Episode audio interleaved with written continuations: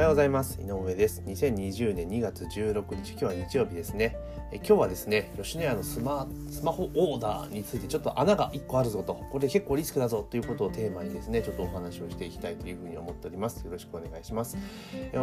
吉野家さんがですね、いよいよですね、2月14日から、えー、スマホオーダーっていうのをね、始めましたよっていうのが、まあ、ニュースリリースで出てたんですけれども、あの、スマホでいつも注文、まあ、店頭で待たずに受け取りが可能にっていうところで、まあ、スマートフォンで事前にですね、えー、吉野家のメニューからこう注文オーダーかけて、で、受け取り店舗とか選んでですね、で、送信ってやると、あの、その受け取り時間にね、行けば、さっとその番号札ができているので、受け取って、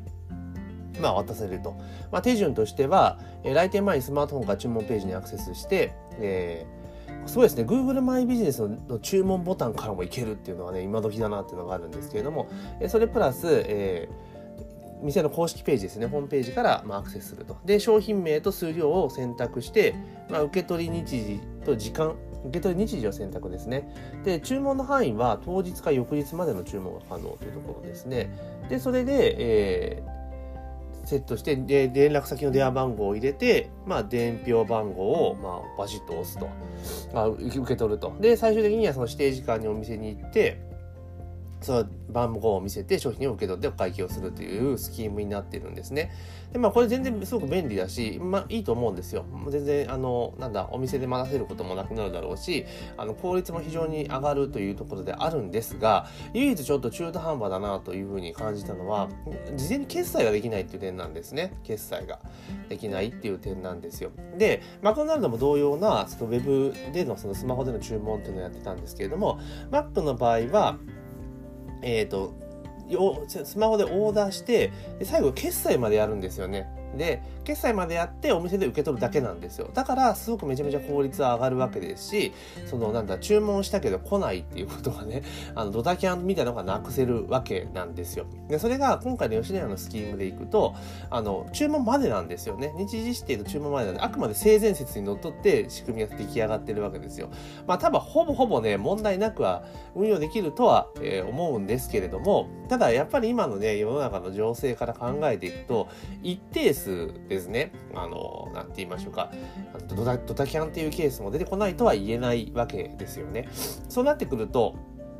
結構お店にとってはリスクがあるのかなと。まあ、吉野家の場合全店直営店、確か直営店かな？だと思うので、あの、全然問題ないのかもしれないけれども、若干そういったリスクがあるっていうところが、考えられると。で、以前のように、あの、牛丼一択のメニュー構成であれば、まあ全然問題ないとは思うんですけども、今吉野家って結構メニュー、バリエーション豊富になってるので、あの、事前に結構手間をかけて作る商品とかも結構多いですよね。で、それ考えると、まあ確かに事前にオーダーを取っておいて、で、時間に来てこうやって人にパッと渡せれば早いとは言いながらも逆に来ないというリスクも当然出てくるというところなんですね。ですから、このスマホ注文とかっていうので考えると、やっぱり前金っていうところをしっかりとまあ、やっといた方がリスクは取る予防できるし、あとは何せその会計のところはやっぱ時間かかるわけですよ。お会計のね、商品の受け渡しが。で、これどうせ多分、その電子マネーとかで決済するのであれば、まあまあいいにしても、これまた現金決済では噛んじゃうと、まあちょっとね、このスマートフォンオーダーのその本来のメリットっていうのを全部享受しきれずに終わってしまうんじゃないかなというところはちょっと思いましたね。だから本当これね、やるんだったら決済までバチッと、あの、やってった方が絶対いいと思うんですよね。だって決済までやればね、お店で本当に商品を渡すだけになるので、お店のオペレーションの負荷もすごく下がりますし、で、何せその注文、あの、ドタキャンっていうのもなくなるっていうところがあります。ですから、まあ、多分子供が運用されて、まあ、そのね、その例えばドタキャン率みたいなものが、その、なんて言うんだろう、許容範囲内であれば問題ないとは思うんですけれども、ただ、あの、決済までやった方がトータルで効率よくなるんじゃないかなというふうに私は考えますね。で、実際のところ運用し始めて、ドタキャンとかがちょいちょい出てくると、お店側どうするかっていうと、結局は事前に注文が来たとしても、その、なんていうのかな、その、お店に来たことを確認した段階で、あの、商品作り始めたりとかするようになっちゃうわけですよね、結局は。そういう可能性ってないとは言えないじゃないですか。だからそうなってくると、やっぱりちょっと中途半端感は否めない。だから Mac のように、まあ、事前決済をするっていうパターンの方が、まあいいんじゃないかなというふうに思いますけどね。まあただ、まあ、唯一言うのは、あの、電話番号でこうショートメッセージで、あの、あれじゃないですか、あの伝票番号をお渡ししていくってところなので、まあ、電話番号を確実に抑えられるっていうところはあると思うんでね、まあ、そこでフックをかけているとも言えるんですけれども、まあ、ただ効率面とか、まあ、リスクとかちょっと置いといたにしても効率面で考えた場合には、まあ、Mac のようにあの事前決済というところまで持ち込んだ方がより効率よく回せるんじゃないかなというふうに感じますけどね。まあでもあのスマートフォンで注文できるようになるっていうのは結構いいことだと思います。今後ねどんどんどんどん多分他の業種業態も進んでいくんじゃないかなというところですよね。やっぱレジの結局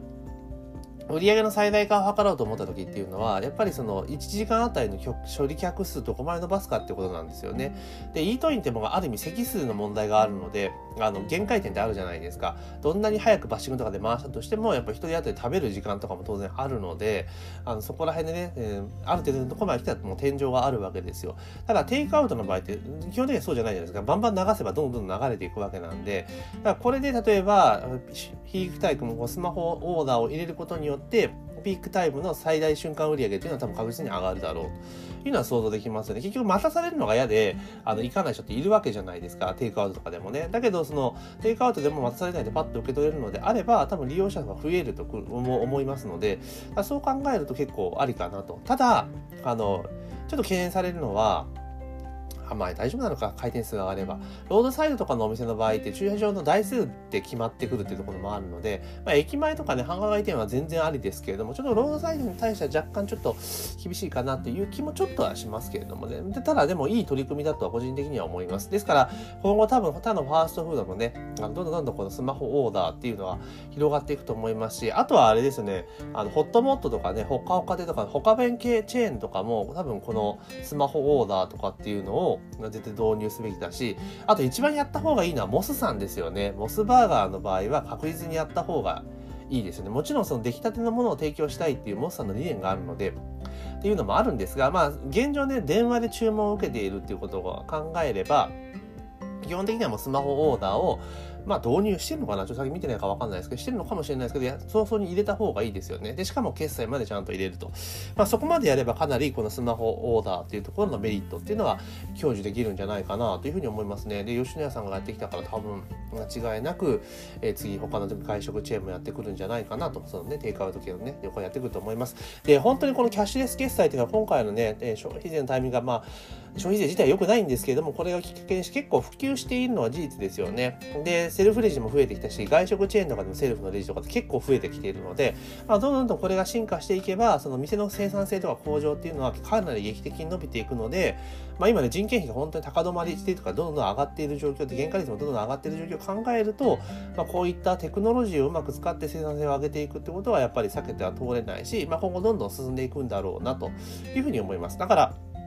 おそらく二極化するんでしょうね。その普通の、えー、低価格帯のファミレスであったりとか、普通の俗に言う、えー、ファーストフードのお店とかっていうのは、ほぼほぼもう精進化がどんどん進んでいって、要はサービスはそんなもん求められないと、ちゃちゃちゃちゃと受け取るぞというような感じに多分なる。で、結局人がサービスをするようなサービス業態っていうのは、やっぱりある程度の価格帯を、価格帯を維持できるような業態に多分変わっていくし、移行していくんじゃないかなというふうに思いますね。まあ、前の流れ変えたら当然そういう形になるのかなというのもありますので、まあ、だからね、えー、結構そのなんだろう、普通のねファミレスとかそういうとこ行ってね積極性が悪いとかね、えー、言うのはもう違うっていう時代に来るんじゃないかなと個人的には思っています。というわけで今日はですね吉野家さんがモバイルオーダーを、えー、受注始めましたというところが、えー、そういう記事を見ましたのででそれを見た時に若干中途半端感が否めなかったのでまあ私なりのですね、えー、意見をですねお話をさせていただきました。というわけで本日のポッドキャストは以上になります。今日も一日頑張っていきましょ